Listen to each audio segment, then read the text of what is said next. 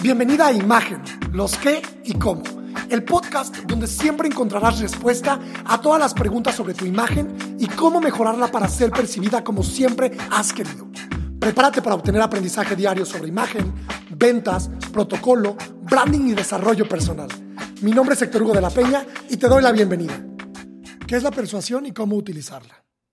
Persuadir es manejar las palabras e ideas con el fin de que una persona o un grupo de personas cumplan una determinada acción en un momento específico.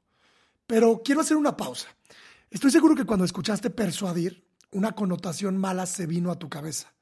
Pero no podríamos estar más equivocados, porque persuadir no se trata de ninguna manera de manipular o de engañar.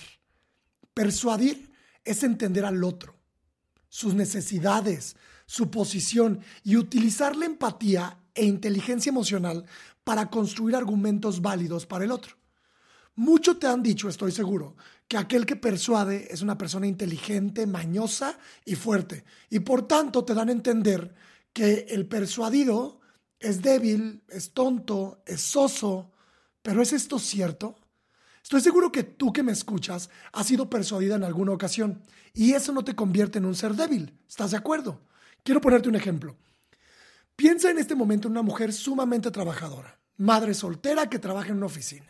Su jefe o jefa no le ha subido el sueldo durante un largo periodo de tiempo y ella necesita realmente ganar más dinero para mantener a su familia. Por tanto, habla con su jefe y lo persuade para que le dé un aumento.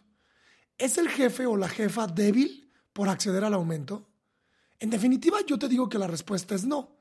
La persuasión tiene como objetivo que el otro entienda la posición o situación que yo estoy viviendo, que la vea como yo la veo y a partir de ahí cambie su percepción y cumpla una determinada acción. En este caso, en el del ejemplo, es subir el sueldo. La persuasión basa su poder en los argumentos emocionales, comunicarle al otro y hacerlo empático con lo que siento. Si utilizamos la persuasión de forma ética, podemos echar mano de esta poderosa herramienta para conquistar, o vender y alcanzar nuestros objetivos. Un ser persuasivo utiliza el sentido común, la inteligencia emocional y entusiasmo personal para que otros compren lo que para él o para ella es una buena idea. Entonces, ¿te das cuenta cómo no tiene nada que ver con la manipulación? La persuasión es positiva y busca construir, fortalecer trabajos y relaciones interpersonales. Por supuesto que alguien que persuade debe ganarse primero la confianza del otro. Un sinfín de marcas personales, de negocios, de marcas comerciales, de políticos, dirigen todos sus esfuerzos y estrategias en ganarse primero la confianza del cliente o público objetivo para después poder venderle sus ideas a través de la persuasión.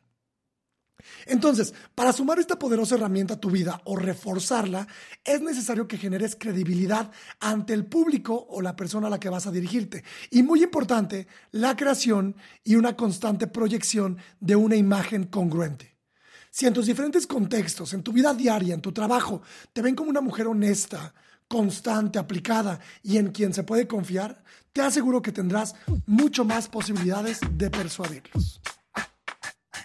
Hey, antes de que te vayas, cuéntame por redes sociales qué te pareció este episodio. Instagram, arroba Facebook, diagonal hectorhugo.mx. Nos escuchamos pronto.